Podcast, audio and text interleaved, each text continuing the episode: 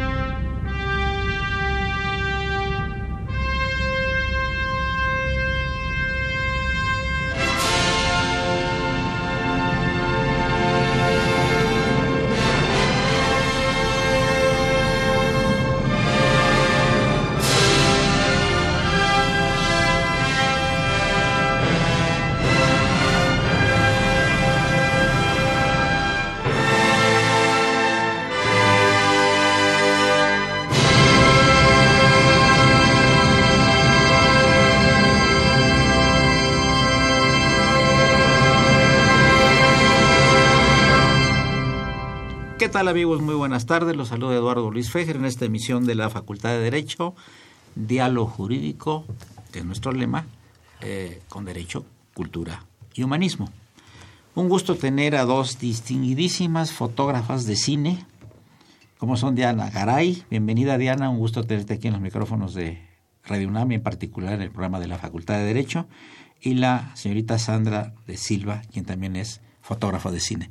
Nos acompaña el doctor Víctor Hugo Córdoba Pluma, que es un distinguidísimo científico dedicado ahora a las neurociencias y como el cine y las neurociencias tienen que ver el cine con las neuronas y las neuronas con el cine, nos caíste de perlas con tu visita aquí a Radio Nada así que te agarramos al doctor Córdoba Pluma totalmente improvisado le damos la más cordial bienvenida. ¿Cuál es la diferencia Diana, entre un fotógrafo conocemos, por ejemplo, de un paisaje, de rostros o de cuerpos humanos o de animales, con un fotógrafo de cine? Pues la diferencia es eh, bastante básica, ¿no? La foto fija, pues es fija, digamos, y la foto de cine retrata personajes en movimiento. ¿No? Esa es como la gran diferencia un poco. O sea, cuando tú tomas una foto fija, tienes la luz fija, ¿no? Y aquí de pronto el personaje entra por una puerta, sale por otra, entonces tienes que manejar tanto el movimiento como la luz de todo ese como trazo, ¿no? Eh, Sandra, de los hermanos Lumière, ay, así ya sabes, del siglo XIX, ¿no? Fines del siglo XIX, ¿no? A las grandes producciones ahora cinematográficas particularmente americanas, ¿no? Con tanta, pues tanta, tanto aditamento, tanta tecnología. Eh, ¿Qué recorrido tan interesante ha tenido el cine y la fotografía del cine, verdad? Sí que es. esencial. Sin fotografía del cine no hay cine. Exactamente, ha evolucionado de una manera exorbitante, ¿no? Desde pasar de la emulsión hasta ahora tantas variedades de cámaras digitales con las que se cuenta ahora, o sea, sí es un cambio muy, muy De 180 grados. Así es. Ajá. Eh, doctor, eh, el artista eh, tiene que tener algún estado especial emocional para ser artista, porque tenemos la noción de que el artista, ya sea en el área de la pintura, la escultura, la literatura, la actuación teatral o de cine, tienen a flor de piel el ser muy, ¿cómo podríamos decir? Exaltados, eh, de mucha personalidad, eh, no temperantes a veces. ¿Qué, qué, qué, sientes tú de esto? Te estás dando mucha risa. Vaya tema que me pones a mí. ¿Por qué? bueno, en primer lugar. Es temperamental el artista. Bueno, en primer lugar, porque dentro de mi psique, de mis debilidades, sí. los artistas, de verdad, ¿eh? Debilidad, eh, motivo de estudio. Ver a los artistas de cine, teatro, etcétera, ¿es No, tu y debilidad? pegarme a ellos, ¿sabes? Pegarme a ellos. Personalmente. Día- sí, sí, un día de decir, oye, te acompaño a tu función de teatro, ¿no? Y, y estoy ahí y quiero ver cómo entras y cómo sales y, ¿no? Y bueno, de maravilla de tener gente eh, que existe en, e- en este mundo. Y es muy sencillo, ¿eh? Su cerebro es otro, no hay más. Su cerebro es distinto. Super, no anatómico, pues en, algunos sí, ya diré, pero su, su capacidad de percepción es totalmente distinta. Las conexiones en el cerebro hay unas cosas que se llaman conectomas que van pues, de un lado para el otro. ¿no? Pero los conectomas que tiene la persona que ejerce las artes es totalmente distinto porque son capaces de ver perspectivas que otros ojos no ven, colores que no ven, texturas que no ven. Es el caso de las dos invitadas de hoy, de Diana de Garay y Sandra de Silva, seguro porque son artistas, obviamente. Para, para, para fotografiar, este, Diana, algo artístico tiene que ser artista. Yo creo que Porque sí. un simple Sí. técnico, no, ustedes ven cosas que no ve uno. Perspectiva, luz, acercamiento, el alejamiento, eh, planos, todo eso, ¿no? Claro, y también es un equilibrio justo entre la parte súper técnica. O sea, siempre estás leyendo manuales, viendo qué cámara sale y cosas como pues, un poquito de flojera y de matemáticas, que yo era muy mala con las matemáticas, pero en la foto medio lo entiendo. Pero también creo que tiene que ver con lo que tú dices, con la sensibilidad, ¿no? Y pues cada quien tiene un bagaje y, una, y un lugar de donde viene. Por ejemplo, en mi caso, mis papás son abogados, eh, pues de pronto como que nunca entendí dónde me llegó el cine, pero sí, mi papá me compró un montón de cámaras desde que yo me acuerdo, me sigue regalando cámaras viejas y pues íbamos, pues veíamos muchas películas, no necesariamente de arte, pero pues sí se veía mucho cine en mi casa. Y luego intenté ser una persona normal y estudié historia en la UNAM. este, Muchas gracias por lo que respecta aquí a los presentes. no, pero no, so- soy una persona muy inquieta, o sea, como quedarme como en una oficina o como escribiendo en un escritorio, pues no, no es algo que se me dé muy bien. Pero todo mi bagaje de historia, me encanta la filosofía, son cosas que siguen como muy vigentes, consciente e inconscientemente creo que dentro de Pero mí. además las aplica seguramente en, Sí. en la cámara, ¿no? Porque la cámara debe tener una gente que pensante filosóficamente, te, te- te van a presentar un personaje a ti y te van a decir, Diana Garay, ¿qué perspectiva le ves? ¿Qué, qué, qué, ¿Cuál es su mejor ángulo físico? ¿Qué expresión tienes que captarle cuando esté gritando, llorando, esté alegre, no? No, Claro. no sé también, eh, Sandra de Silva, si opines lo mismo. Sí, justamente a mí como me gusta ver los guiones, o sea, cuando yo leo un guion y cuando empiezo a platicar con el director de cómo es que vamos a, trans- a transmitir estas ideas del guion, siempre le pregunto qué quiere, que si quiere que la cámara sea contemplativa o quiere que la cámara eh, vaya conforme a los, a los sentimientos del personaje, ¿no? Entonces ahí ya se vuelve muy interesante porque vas tratando de, de plasmar una psicología dentro de una imagen. y se Este, vuelve Diana, muy bello. eh, por ejemplo, la cámara fija que en algunas películas tiene Ingmar Bergman, tiene una cámara fija. Creo que Gritos y Susurros fue una de ellas, de esas películas. No movió la cámara, los que se movían eran los actores. ¿Cómo, cómo ves esto tú? ¿Una innovación en la época del cine sueco? Pues yo creo que el, el- el cine empezó así, ¿no? O sea, si uno ve películas de Méliès y como toda esta parte del cine, que pues, el cine no era todavía cine, ¿no? Era como medio, sobre todo era teatro, ¿no? O sea, era más bien como un teatro... Teatro actuado. Teatro actuado, filmado, y estábamos Filmado. descubriendo que era esa cosa que, pues, que era el cine, ¿no? Sí, sí. Pero justo como es el séptimo arte, creo que fue como creciendo. Yo, o sea, la puesta en cámara, que es como nosotros lo llamamos, que es parecido a la puesta en escena en el teatro, es o sea, tú puedes decidir si una película es cámara en mano, si usas una grúa, si usas como ciertas cosas para tener como cierto movimiento, pero siempre es a favor de una justificación narrativa, ¿no? O sea, ¿qué te va a transmitir eso? Creo que sí fue innovador como tener esta cámara como fija, pero también, sobre todo, yo lo veo como, o sea, la foto fija, nosotros los cineastas no somos escultores ni pintores, ¿no? O sea, nuestra obra no es nuestra obra, es colectivo, ¿no? O sea, tenemos que, todo es a favor de la historia que se está contando. Entonces, las decisiones que, yo tomo no son necesariamente porque quiera usar esa iluminación, es la iluminación que más le va a la historia al personaje para lograr hacer sentir algo. Igual decidir justo si la cámara es fija, qué quiero hacer sentir con eso y sobre todo creo que el punto más importante de la cinefotografía es la luz, el manejo de la luz, ¿no? O sea, porque eso te lleva a sentimientos, ¿no? Ah, aquí está el doctor Córdoba Pluma levantando la mano. Sí, doctor. Es que una de las grandes diferencias de esas capacidades cerebrales que tienen los artistas son la luz y la perspectiva. Y es donde te digo que el cerebro es diferente, totalmente diferente.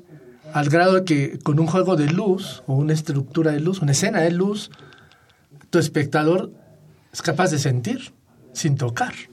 Claro. Y para eso se necesita una subjetividad impresionante, ¿no? Donde hace clic en las partes más profundas del cerebro y luego hacia las más corticales, las más, las más humanas, ¿no?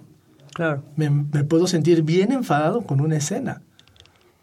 O muy contento, o o, muy sentir contento, frío, o sentir calor, ¿no? También estás Miedo. viendo nieve, ¿no? O una película de terror. Pero Sí, los que vamos a sentir frío somos nosotros, porque ya el padre Crono está haciendo la seña de que acabó el primer segmento de este programa de la Facultad de Derecho con nuestros invitados de honor, Diana Garay, Sandra de Silva y el doctor Víctor Hugo Córdoba Pluma. Continuamos en unos momentos. Gracias.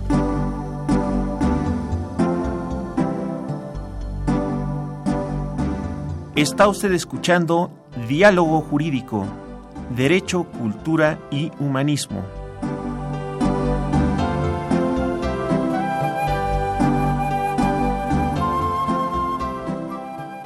A través del 860 de AM. El alma mater del cuadrante.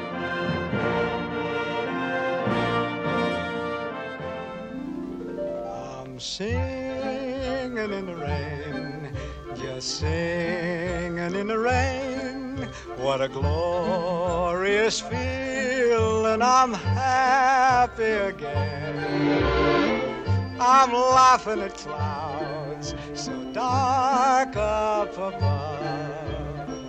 The sun's in my heart and I'm ready for love. Let the stormy clouds chase everyone from the place. Come on with the rain, I've a smile on my face. I'll walk down the lane with a happy refrain, just singing, singing in the rain. Dancing in the rain.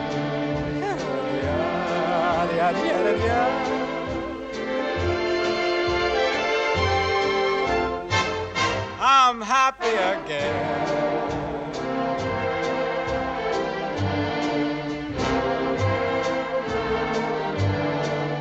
I'm singing and dancing in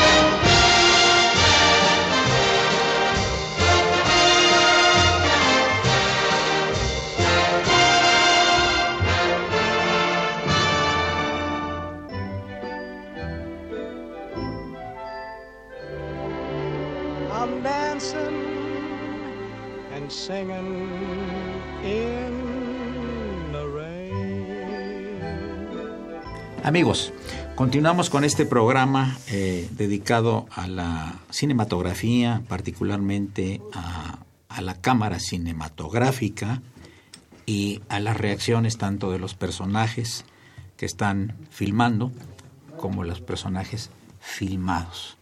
Por ejemplo, doctor Córdoba Pluma, ¿qué actor en las películas que has visto tú es el que te parece que mejor caracteriza los papeles? En tu Ah, larga bueno, experiencia no de cinéfilo. Por cierto, el doctor Garay, tu papá es un cinéfilo, ¿verdad? Es un hombre de cultura, ¿eh? Es un cinéfilo, uh, sí, sí, me ha proveído de magníficas Ah, ¿sí? películas, sí. Pero a mí siempre me impactó mucho el trabajo de Jack Nicholson. Claro. Impresionante. Impresionante. Sin Eh, duda, ¿eh? Ajá, yo creo que es uno de los mejores actores de Hollywood, ¿verdad? Una, una capacidad de transmitir una serie de emociones a flor y en contra. Y a veces con ese tema de que él tiraba una, pero tú sentías otra. Wow, ¿No? Claro. Y aquí hay un tema muy polémico, ¿eh? porque es donde dice, ok, este- estas personas que tienen esta actividad cerebral y esta profundidad cerebral tienen muchísimos factores de déficit de la atención. Ah, caray. Sí, ¿no? Explícate, ¿Dónde por dejé mi favor. cámara? Acá la señorita va a comer y seguro le corretean porque dejó el ordenador, ¿no? Totalmente, me leíste. Ah, qué interesante, ¿eh? El déficit de la atención es gente que tiene su propio concepto del mundo y sus propios tiempos. Estéticos también. De hecho, esto te lleva a acariciar fenómenos emocionales con lo estético. Ya. Los tatuajes, por ejemplo. Sí. Ellos tienen muchos tatuajes. Y tatuajes lindos, ¿no? O sea, no, no. Son capaces de crearlo. Y la adicción al tatuaje también existe. Y se va tornando en un tema de lienzo, ¿no? En un tema de lienzo. Pero el otro tema con la gente del arte, en el déficit de la atención, de este, ¿no? Habrá otros diferentes. Pero teatro y televisión, por un lado, el teatro, teatro fuerte con el cine. Te permite manejar una serie de distractores y de emociones que otra persona no podría. ¿no? En una escena con tantas cosas que suceden, con tantas cosas que cuidas, otra persona sería incapaz de tener ese multitask. Pero no te lo voy a pedir para llegar a tu casa. No, tú eres capaz de pedir un Uber para ir a casa y alguien te dice, oye, estás en casa. Oye, oye, Diana, una, una pregunta. Este, ¿ustedes al estar tomando alguna escena también se emocionan? Claro, o sea, hay una cosa súper interesante con respecto a la cámara de cine. Yo siempre digo que es muy parecido a la pintura, ¿no? Porque tenemos perspectiva, tenemos este puntos áureos, tenemos luz, tenemos sombra y tenemos algo que en el cine es fundamental, el foco selectivo. ¿No? Tenemos el foco en un personaje y el fondo lo tenemos fuera de foco. Que lo mismo hace el pintor con la luz, ¿no? O sea, te- el ojo te llevan a donde quieren que veas, ¿no? O sea, eso es algo como entonces, para mí, la cámara, las luces, todo esto, los juguetes, porque somos muy adictos a los juguetes, los fotógrafos, siempre queremos todos, es que al final, para mí, son, son mis pinceles, ¿no? A veces me toca el Lamborghini y hay veces que me- no me alcanza para el bocho, ¿no? Depende del proyecto, pero son mis pinceles. Entonces, es yo qué hago como para... O sea, cómo hacer esto. Y la otra cosa súper interesante, la cámara es la reina de un set, ¿no? Siempre lo va a ser, es algo que no va a cambiar. Hay un respeto, hay una comunión muy extraña con respecto a la cámara. Y solo los de cámara pueden tocar la cámara. Y lo que pasa también es muy interesante porque al final tú tienes la cámara, ¿no? En el viewfinder o en la pantallita hoy en día, tú eres la primera persona que está viendo lo que pasa en la película. Es más, mucho antes que el director, ¿no? Tú eres- entonces, si tienes, a ver, y no todos los fotógrafos tienen esa capacidad de escuchar, o sea, a mí me ha tocado muchas veces que yo me enamoro mucho de los rostros, ¿no? Hasta en la calle veo mucho a la gente porque la cámara tiene una cosa impresionante. Tú puedes ver un persona chava, un chavo guapísimo, ¿no? Y lo pones enfrente de una cámara y es la cosa más X, este... No sale igual. No. ¿no? Y en cambio ves una persona, vamos a decirlo de alguna manera fea o rara, y tiene una expresión, ¿no? Tiene una fuerza Atractiva. Atractiva impresionante. A mí me ha tocado ver actores que yo los veo, pues sí, literal actuar, que, que me llegan a conmover de una manera, y yo sé que soy la primera que está teniendo como ese contacto directo de ver a los personajes. ¿no? Doctor Córdoba, entonces eh, la expresión facial tiene un profundo origen. Sí, la expresión facial es una de las situaciones más complejas que puede existir, como la expresión de las manos. ¿no? y además eh, se necesita una capacidad de autocontrol en algunas circunstancias, porque ahí hay, hay dos trenes, ¿no? El tren de la vida, de lo que te pasó hoy en la mañana, y cuando te metes al personaje, esa introyección tan, tan estudiada en el teatro de cómo me meto al personaje, y la patología psiquiátrica de no me puedo salir del personaje. Claro. Que esto es tremendo, esto es tremendo. Pero cuando están alrededor de, del actor los creadores de, de- de esto, ¿no? los escenógrafos, los que iluminan, los fotógrafos de cine, lo que tú quieras, tienen que llevarlo a donde se tiene que ir, porque si va él solo se pierde en ese mundo, se pierde en ese mundo. Es muy fuerte la introyección de un actor real. ¿no? Fíjate, este, Sandra, que yo, fíjense que tuve, amigos del auditorio, tuve amistad con Berta Moss. Berta Moss, quizás no los- para ustedes no signifique mucho, pero fue una artista argentina muy famosa en los años 50, años 70, que la dirigió Buñuel, el último, de las últimas películas, El Ángel Exterminador. Era una mujer que era muy amiga mía, eh, de una personalidad extraordinaria, pero cuando íbamos a comer me decía, ¿sabes qué, Eduardo? Yo no sé quién soy.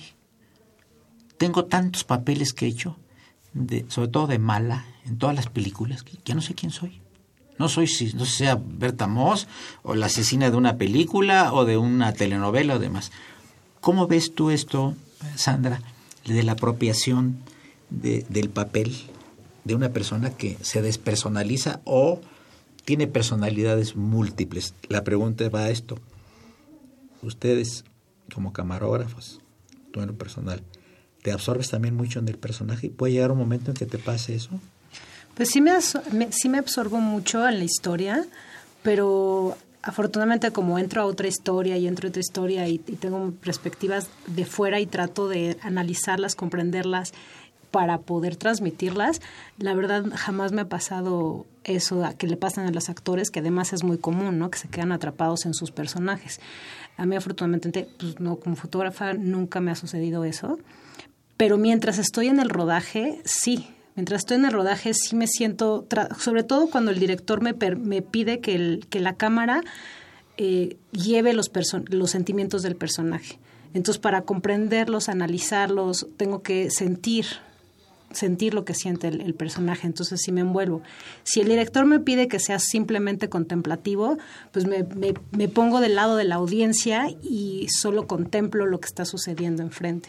Entonces son dos maneras diferentes, pero así como a los actores les pasa, pues no, nunca me clavo. Fíjense ustedes, amigos, que tuve oportunidad hace muchos años de ser el orador oficial en un premio que se le entregó a Mario Moreno Cantinflas de Derechos Humanos.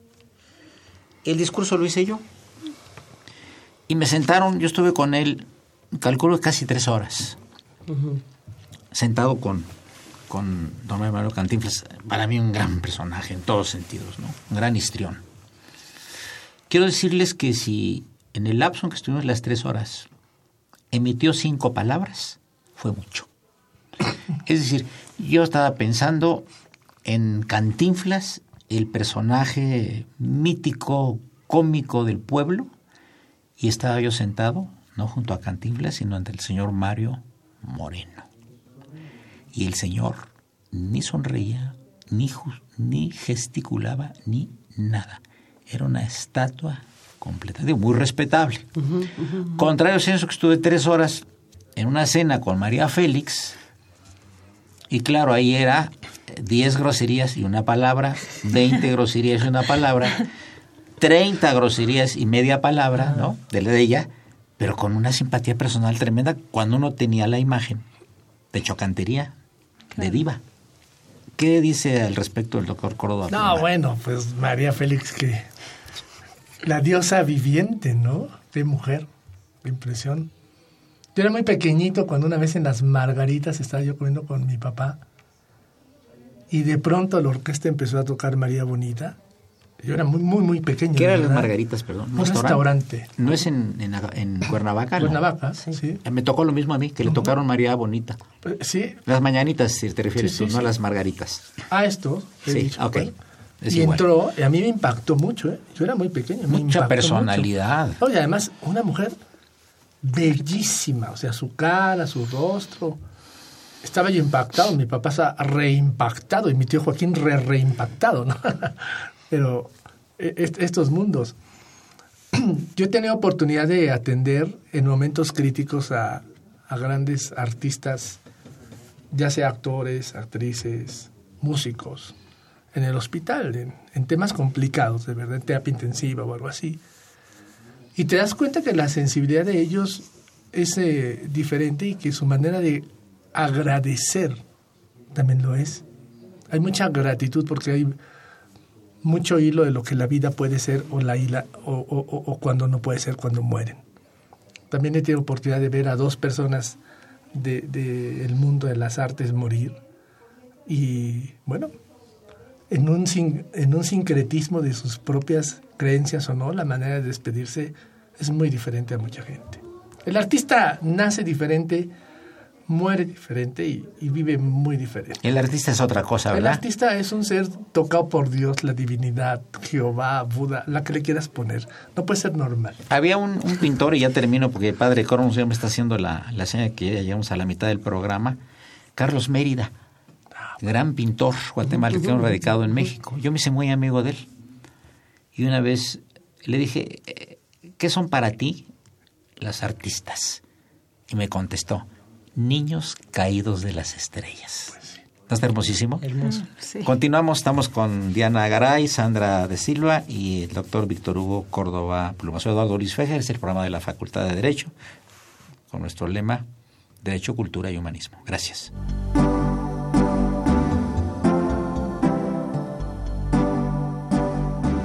Está usted escuchando Diálogo Jurídico, Derecho, Cultura y Humanismo.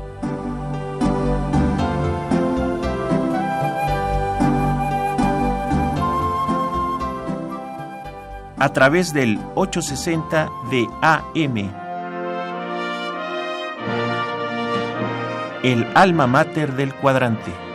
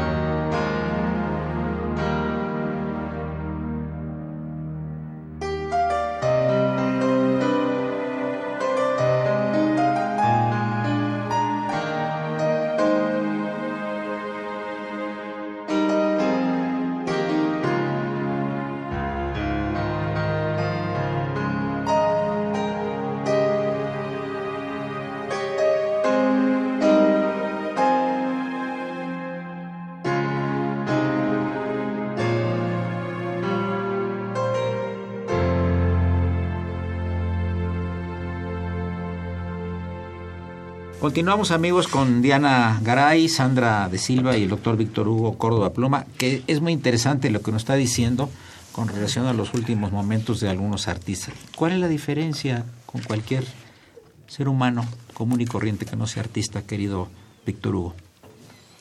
Pues la diferencia, que no, no sé, hay muchas diferencias, pero yo creo que es la manera en que ellos aman a la gente, aman lo que hacen y la terquedad. Los, los, los artistas reales son tercos y tercos. Ya me imagino, ¿sabes? Por ejemplo, a los impresionistas, los primeros cuadros les habrán dicho la hostia, lo que sigue, el quien la y lo que sigue adelante y atrás. Y esa vanidad también, ¿no? Ese, ese fenómeno narciso que todos ustedes tienen, los artistas, donde hasta se aventan el tema de me voy a asomar a mi obra. ¿Cómo se llama eso en cine? Que de pronto sale el director en dos segundos, no sé cómo. Ah, se- cameo. Ah, cameo. Un Un cameo. cameo, sí, ¿no? sí, sí, lo hacía Chaplin alguna Bueno, vez. y lo hacía el Greco y lo hacía Velázquez y lo hacía. Ah, claro, aparecían los cuadros. Aparecían en sus cuadros, ¿no? Sí, se inmortalizaban. ¿no? Y cuando Freud hace todos los análisis de los temas emocionales de ellos y de su sexualidad, también Freud describe y dice que una sexualidad extrema solamente con un artista. ¿No? La pasión carnal y la pasión emocional en, un acto sexual de los artistas es diferente. He leído que es muy diferente. He oído en entrevistas psiquiátricas que es muy diferente. Y una vez con lo que yo hago de neurociencias, que se le pone un mapa en la cabeza para, ¿sabes? Me atreví con, un, con una persona que pinta a platicar de estas cosas y te platicaría sus experiencias sexuales de joven. Y, la- y el electroencefalograma empezó a cambiar de una manera distinta. No vamos a decir bien, mal, esto no es distinto, es muy distinto. Claro. Siempre cuando seas un artista real, ¿eh? Porque también es cierto que estamos en el mundo del simulacro de los ar- artistas, ¿no? Bueno, muchos son de plástico. Muchos han- Son inventados. El concepto de belleza actual es diferente al concepto de belleza hace 40, 50 y 100 años, ¿no? Claro, Acuérdense de las personas en el siglo XIX que eran personas robustas, ¿no? claro. Que, Sí, que- ahorita. que los niños robustos eran signo de salud, ¿no? Claro. Desde chicos, ¿no? Vamos a platicar de tus películas y de las de Sandra, por favor. Eh, ¿Cuál fue el- tu primera incursión en alguna película? Quizá como asistente de cámara o después ya como camarógrafo, que tú recuerdes, o cortos o algo. Pues bueno, yo estudié en el CCC, en el Centro de Capacitación Cinematográfica, y pues desde el primer año hacíamos cortos y esas cosas. Me tocó, tenemos una cosa en la escuela que se llama ópera prima, entonces un poco Claro. tú trabajas en la ópera prima como tu servicio social, lo cual está muy padre. ¿Y tú qué hiciste de servicio social? Yo hice segundo asistente de cámara de una película que se llamó La Pantera Negra, y entonces básicamente yo era la claquetista, ¿no? Entonces básicamente mi trabajo era hacer ¿Es clac? claquetas. Sí. y Explícale hacer- al auditorio qué es claqueta. El clac es, pues es una Un pizarrón. como un pizarrón que tiene una barrita que choca con la parte de abajo y hace clac. Eso lo usamos para poder sincronizar el sonido eh, y la imagen, ¿no? Cuando se graban aparte, que pues en el cine se hace generalmente, y lleva reportes de cámara. Entonces, que así, tienes que llevar como un orden de qué toma se hace, cuánto dura. cu- En ese entonces todavía era en cassette, si te va a alcanzar el cassette. Cuando se filmaba en cine, calcular cuántos pies te quedaban para la toma, ¿no? O sea, sí era como toda una cosa... No es tan fácil. ¿no? Matemática. Uno que se sienta a ver el cine, no es tan fácil lo que hay Pues atrás es del mucha cine. responsabilidad, ¿no? Muy largo. Y luego, eh, bueno, yo me especialicé en, ci- especialicé en cinefotografía y empecé un documental ejercicio mío que se llamó, bueno, se llama Mi amiga Betty, que es un documental, yo como tengo dos facetas, documentalista como directora y directora de fotografía. Y es un poco fuerte sobre mi amiga la primaria que está acusada de matar a su mamá y le dieron 30 años. Ya. Entonces no me alcanzaron los 30 ¿Y es verídico esto? Sí. Ok. De hecho, eh, no me alcanzaron los 30 minutos que me dijo la escuela, entonces pues fueron cuatro años. Qué fuerte tema, ¿no? Pues sí, bastante. Entonces cuatro años de mi vida fui a, a prueba y error porque no me especialicé como directora a grabar a mi amiga en la cárcel, en Santa Marta, Catitla.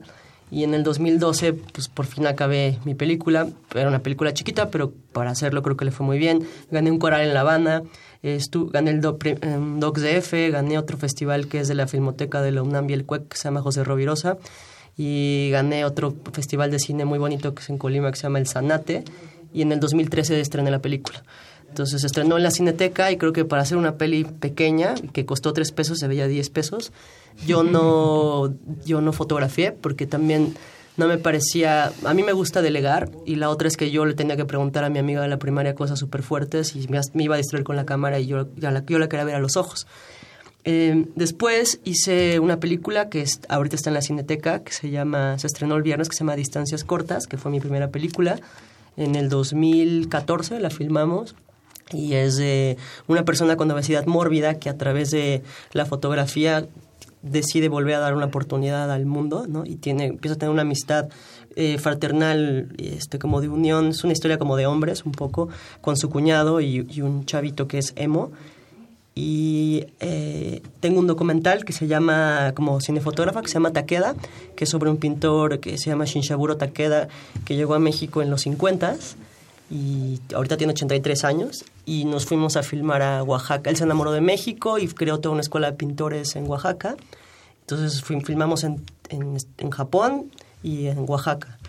Eh, estuve en el Festival de Morelia el año pasado y este año hice una película que se llama Leona, que se estrena en el Festival de Morelia, se estrena este año en septiembre, que es una historia judía sobre una chica judía que se enamora de un goy, que es un no judío, y todo lo que conlleva como familiarmente. Tengo un corto ahorita que hice hace dos años en la Huasteca Potosina, muy sencillo, de tres chavitos, y ahorita está en la Berlinale. Y tengo otro corto que se va a estrenar ahorita en, este, en el Festival de Guadalajara, que también hice la foto. Y estoy levantando mi próximo documental como directora. Entonces, en- Entonces te mantienes ocupada todo el tiempo, ¿no? pues un poquito. No, además, además ustedes como camarógrafo Sandra, este, no, no tienen horarios, ¿verdad? Porque No, les no pueden decir, hay filmación a las 7 que está a las cinco y media, ¿no? Exacto, O vamos, a, mañana. o vamos a filmar un atardecer, ¿no? Exacto. ¿Qué opinas, eh, Diana, sobre Gabriel Figueroa? Gabriel Figueroa. Yo creo que fue un gran cinefotógrafo mexicano, eh, pero pues también en aguantar a esos personajes de esa época, tanto a los actores como a Ismael Rodríguez, que dicen que era de lo peor, ¿no? Este, o sea, muy, muy estricto con la gente. Pues sí, era de los que en la borrachera tiraba balazos así hacia el cielo, o sea, sí, ¿Ah, era- sí? sí, sí, estaba medio loquito. Y las divas de la época, ¿no? O sea, imagínate, ¿no? Que, te- por ejemplo, en la época del cine mudo te exigían ponerle una media a la cámara para que se les hiciera la piel de terciopelo, ¿no? Ah, o sea, los americanos siguen pidiendo por contrato Nicole Kidman que los tienes que iluminar de tal forma porque ellos Sí, se tienen claro, que ver así. sí. O sea, el rollo de las divas y la belleza sigue existiendo, nada más que con otras tecnologías.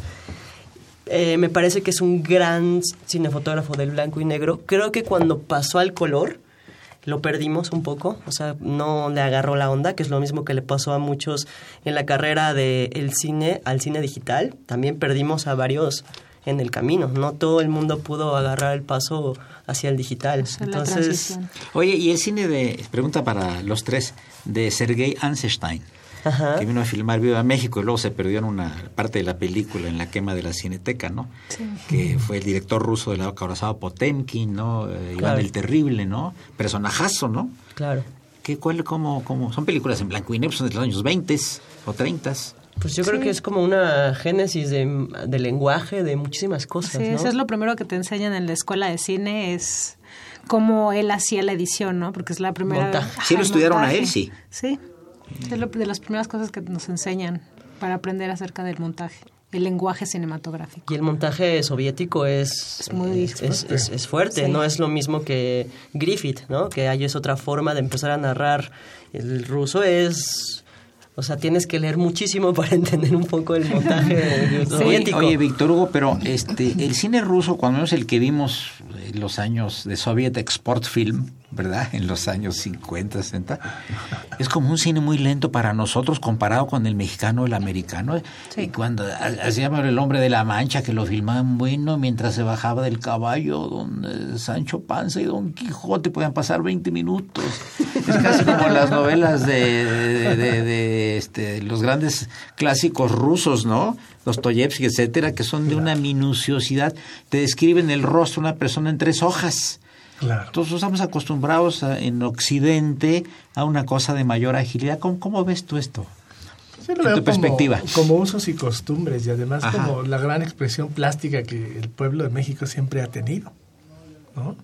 Tú mira los colores que usamos y aunque nos parecemos en colores y en texturas a los guatemaltecos, o sea, No es lo mismo. nosotros tenemos un sello, ¿eh? Claro. el sello chiapaneco, el sello oaxaqueño, muy, muy, muy complicada porque es muy emotivo, ¿eh? yo así lo veo, muy emotivo.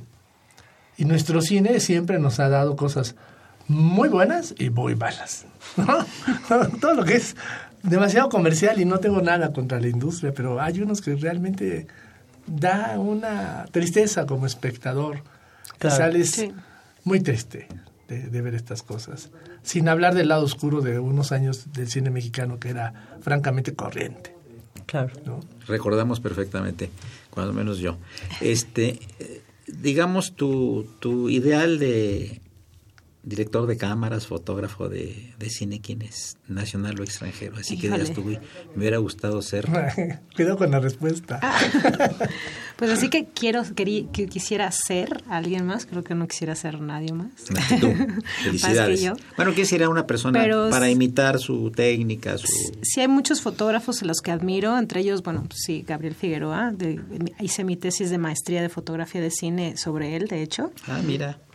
Y este Conrad Hall es otro ¿Quién, director. perdón? Conrad Hall, una- un director de fotografía americano, el que hizo American Beauty, Road to Perdition, que son las más recientes antes de que falleciera.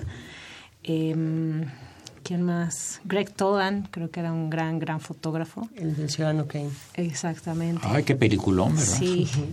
Y el manejo de blancos y negros, profundidad de campo, eh, no sé, los Oye, y encuadres. Akira Kurosawa y Orson Welles, tu opinión de ellos dos, este...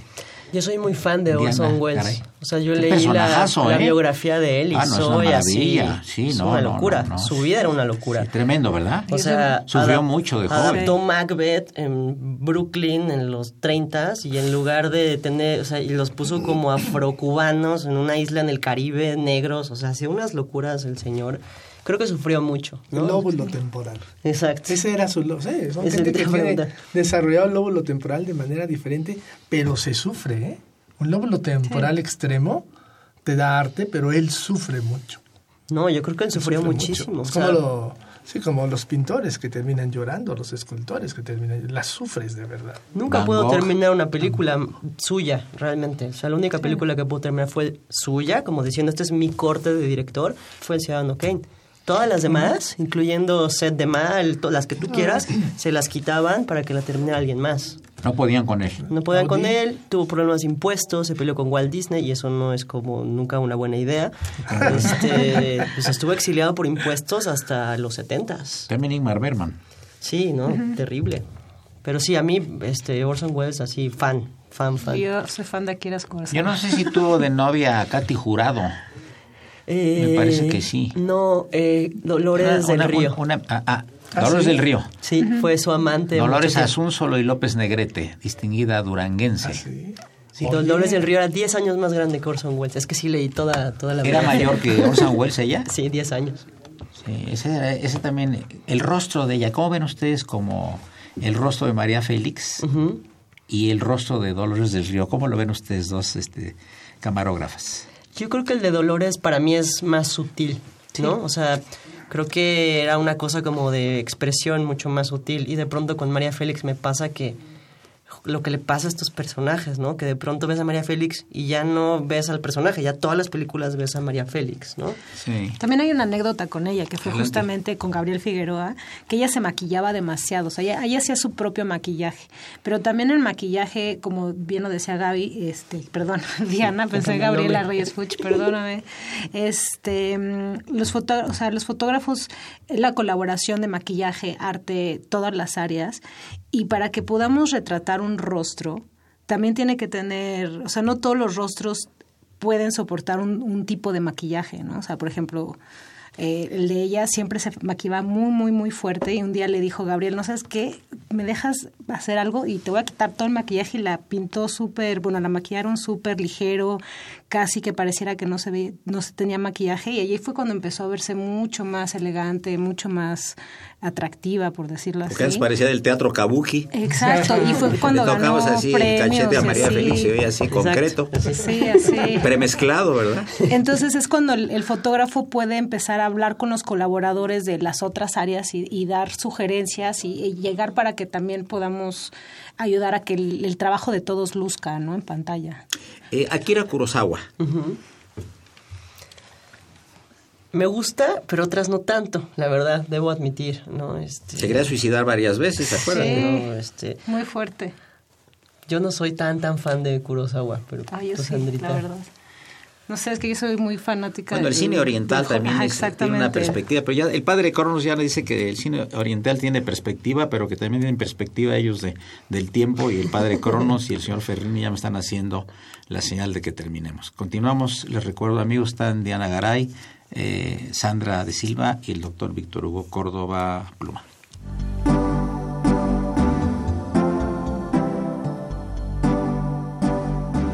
Está usted escuchando Diálogo Jurídico, Derecho, Cultura y Humanismo.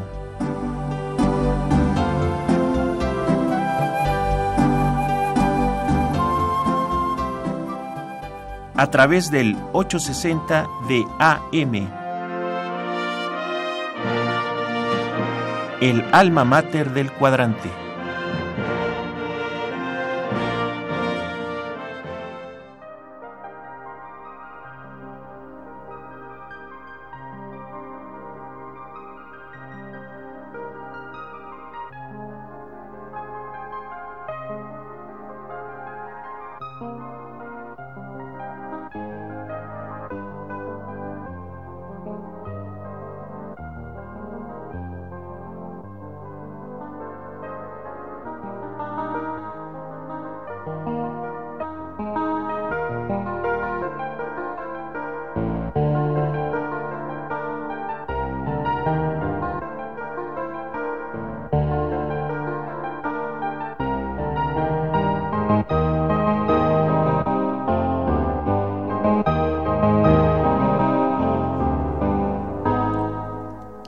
Amigos del auditorio de este programa de la Facultad de Derecho, estamos llegando a la parte final eh, con estos tres distinguidísimos invitados que estamos hablando de cine, de rostros, de psicología, de neurología.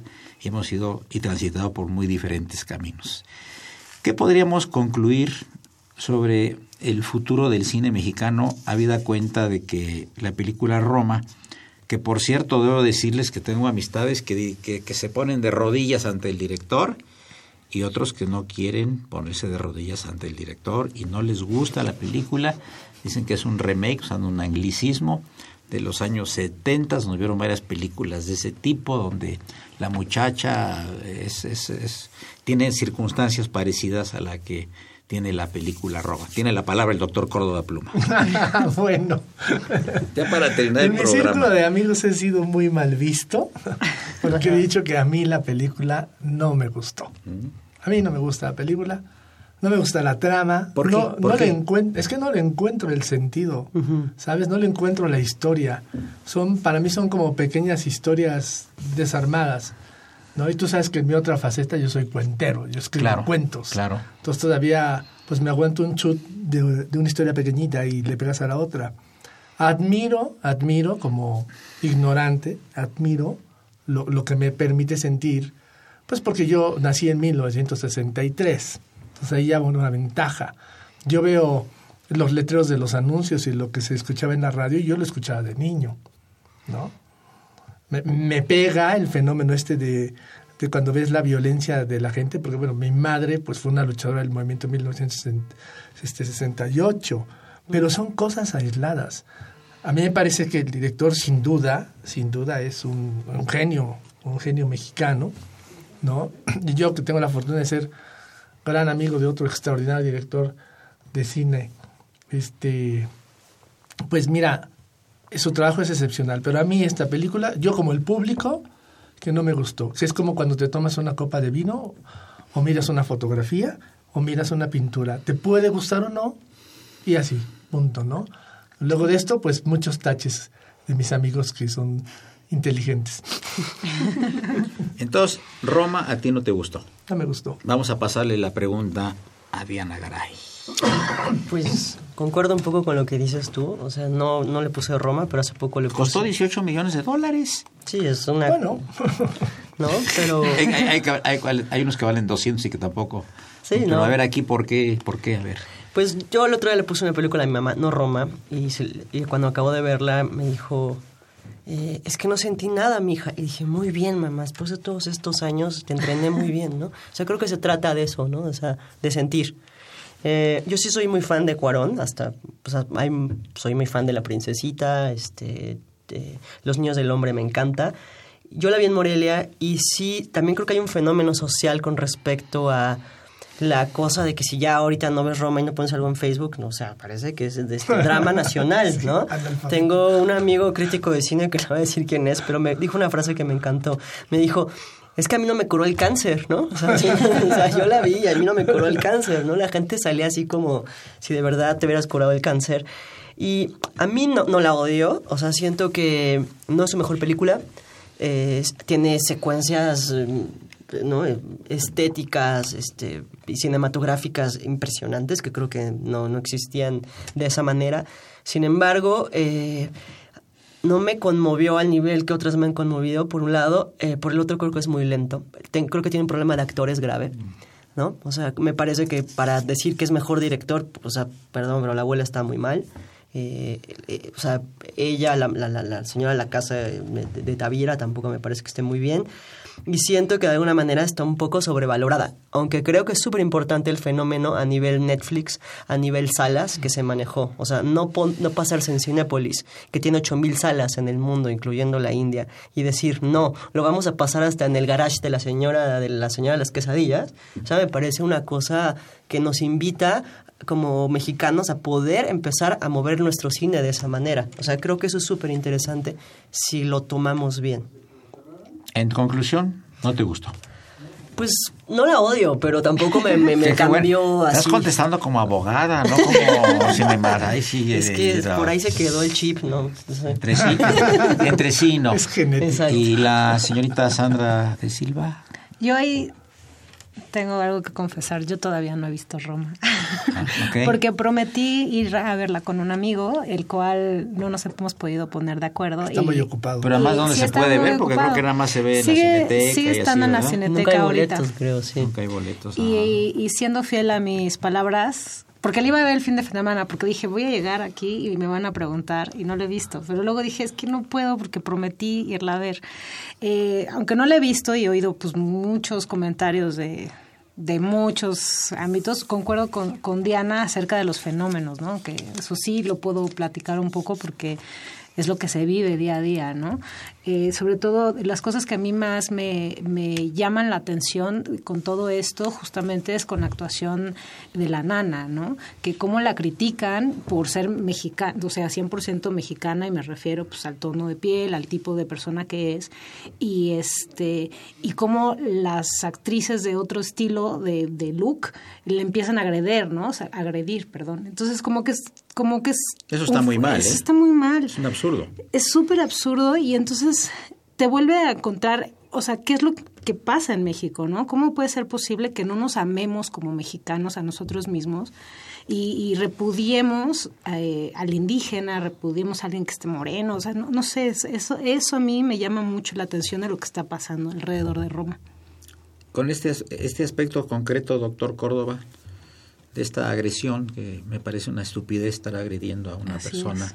pues, por su físico, su etcétera, me parece una estupidez absoluta y total, pero sí se ha estado dando, ¿eh? Muchísimo. Sí, bueno, tenemos en la sociedad el momento crítico porque aunque tenemos más apertura, aún seguimos en el fenómeno del pobrecito o, o estoy de acuerdo con la comunidad lésbico gay, pero no quiero un hijo aquí conmigo, ¿sabes? Esto es muy complicado.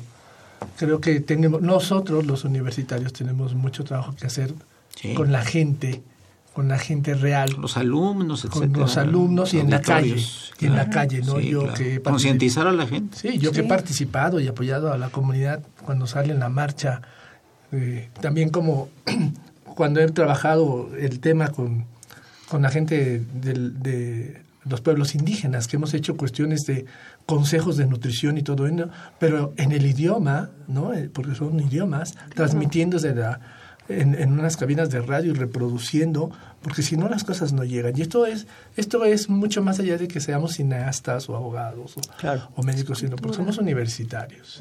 Sobre todo en, la- en nuestra universidad, ¿no?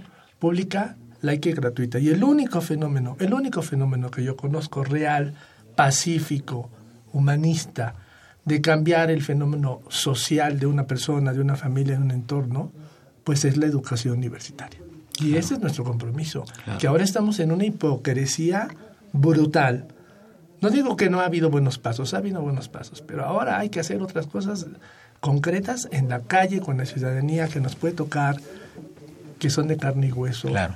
Y, tenemos además, mucho trabajo. La riqueza del país es el mundo indígena. Es una Sí. cosa maravillosa. Y En todas todo, mágica, en medicina. en- sí, si querías decir alguna cosa. No, totalmente. O sea, eh, Una maravilla. Yo he hecho un montón de telecultural, ¿no? Hice tres años temporadas para un programa de Mardonio Carballo. Conocí todo mi Ah, país. sí. He grabado 40 mil La- la dama do- la- ¿Cómo se llama? La, este, la raíz doble, ¿no? Raíz Se ha doble. tocado. Excelente programa. eh, he grabado eh, hip hoperos otziles, raperos mayas, metaleros seris. O sea, me ha tocado ver un país que yo no conocía, ¿no? Claro. Y no lo conocemos, la- tristemente, ¿no? O sea, para mí ya es algo como muy normal. Bueno, mi abuela es mixteca, no sé si sabías, la mamá, mi papá es mixteca, mi abuelo era ecuatoriano. Entonces, como que hay una cosa a mí que me regresó, pero estoy totalmente de acuerdo. También ser un artista es una responsabilidad. Muchas veces hay dos, para mí, dos extremos. O lo comercial en México con respecto al cine, o el cine de arte, en donde siento que la mayoría de las veces les interesa más ir a un festival que en el público. Y lo más importante es el público. Sobre todo en un país en donde se paga a través de los impuestos de la gente. O sea, yo siempre me pregunto, ¿por qué no mejor hacemos un hospital que una mala película? ¿No? O sea, por decir algo. Entonces, creo que tenemos que pensar en el público y esa es una herramienta súper importante de conciencia de los temas que se tratan, ¿no? O sea, no estoy de acuerdo que no se haga cansada de besar, besar sapos, ese tipo de películas, pero ¿qué estamos diciendo y desde qué lugar lo estamos diciendo? Porque al final eso impacta en la gente, impacta en la educación, ¿no? Entonces, por lo menos mis decisiones como cineasta siempre han sido, igual soy un poco más pobre a veces, a favor de lo que yo creo y lo que yo pienso, ¿no? Claro. O sea, yo he dado clases en el tutelar de menores de cine, o sea, siempre son cosas que, que me han llamado y que tienen una fuerza y un impacto sobre mí, ¿no? Muy Sí, sí es importante saber qué es lo que quieres decir. Yo también he trabajado en muchos documentales indígenas y pues es muy impactante todo lo que se ve, todo, todo el trato y toda la gente, el arte, el, el- o sea, no sé. La gente que- indígena es encantadora y Sí. es una beta Y- increíble, ¿no? Claro. no, no, De la, sabiduría. filoso- la filosofía que tienen los Claro. pueblos indígenas en México. Y la represión que tienen por parte de... de- Es gente buena, todo es Sí. gente buena. Claro. Es, es un absurdo todo esto de la discriminación, En cualquier sentido, ¿verdad? Pero más en un país tan rico Buena y cuya riqueza está ahí en ese mundo, ¿no? Claro. Creo que lo aprecian más los extranjeros. ¿Cuánto extranjero viene a Chiapas y a Oaxaca y se quedan ahí toda la vida y hacen una gran amistad con las etnias, ¿verdad? Y, Claro. y- y- La gastronomía, o Sí, sea. no, bueno, no, es- estamos en un país mágico y creo que el mundo indígena es el más mágico de los mundos, ¿no? Sí. Y es muy interesante, ¿no? Pero ya el padre Crono está haciendo unas señas ahí, eh, que ya viene eh, la guadaña para cortarnos metafóricamente las cabezas. Y yo quisiera una última palabra de Diana, una última palabra de Sandra y una última palabra de Víctor Córdoba. Por lo que respecta a este programa, porque querido Víctor Hugo, estás invitado el próximo mes. Que te hayas adelantado un mes aquí, pues nos dio mucho gusto. Por favor. Diana Garay, por favor. Eh, Diana primero. Una última palabra. No, pues muchas gracias por... este, ¿Estuviste contenta en el programa? Estuve muy contenta. Eh, pues Luna, les invito a ver mi peli que está en la cineteca que yo hice la foto, que se llama Distancias Cortas. Felicidades. Y la otra, yo y Sandra empezamos una comunidad de cinefotógrafas en México que se llama. Apertura. Este, síganos en Instagram y. Facebook.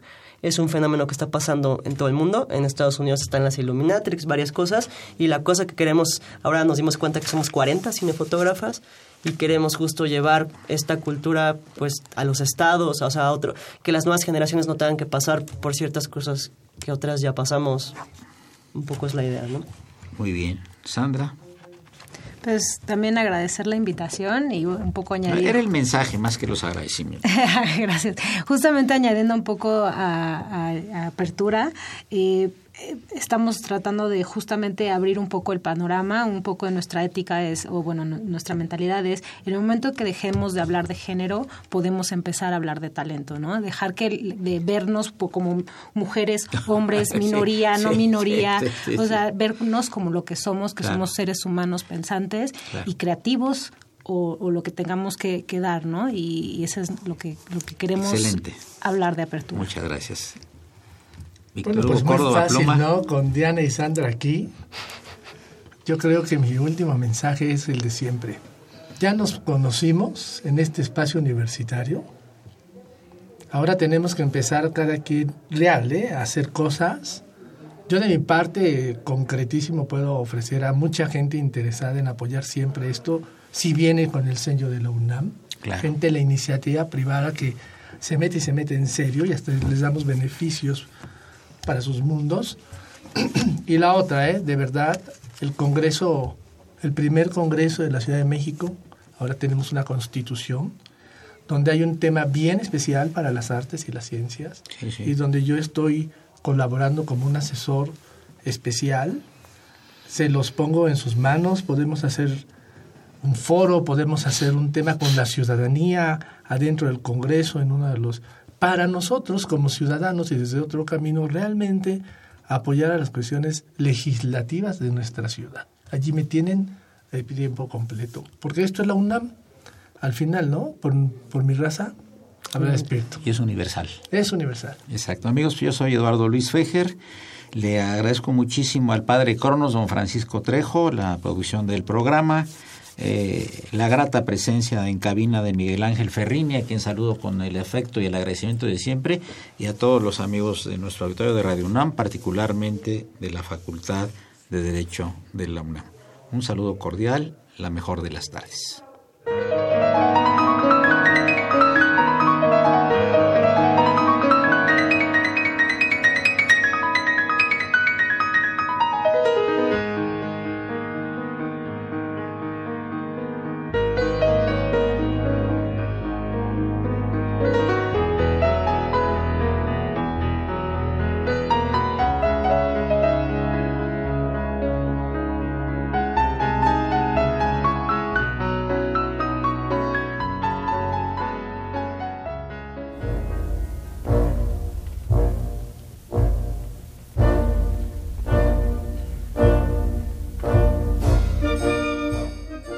Diálogo Jurídico fue una coproducción de Radio UNAM y la Facultad de Derecho.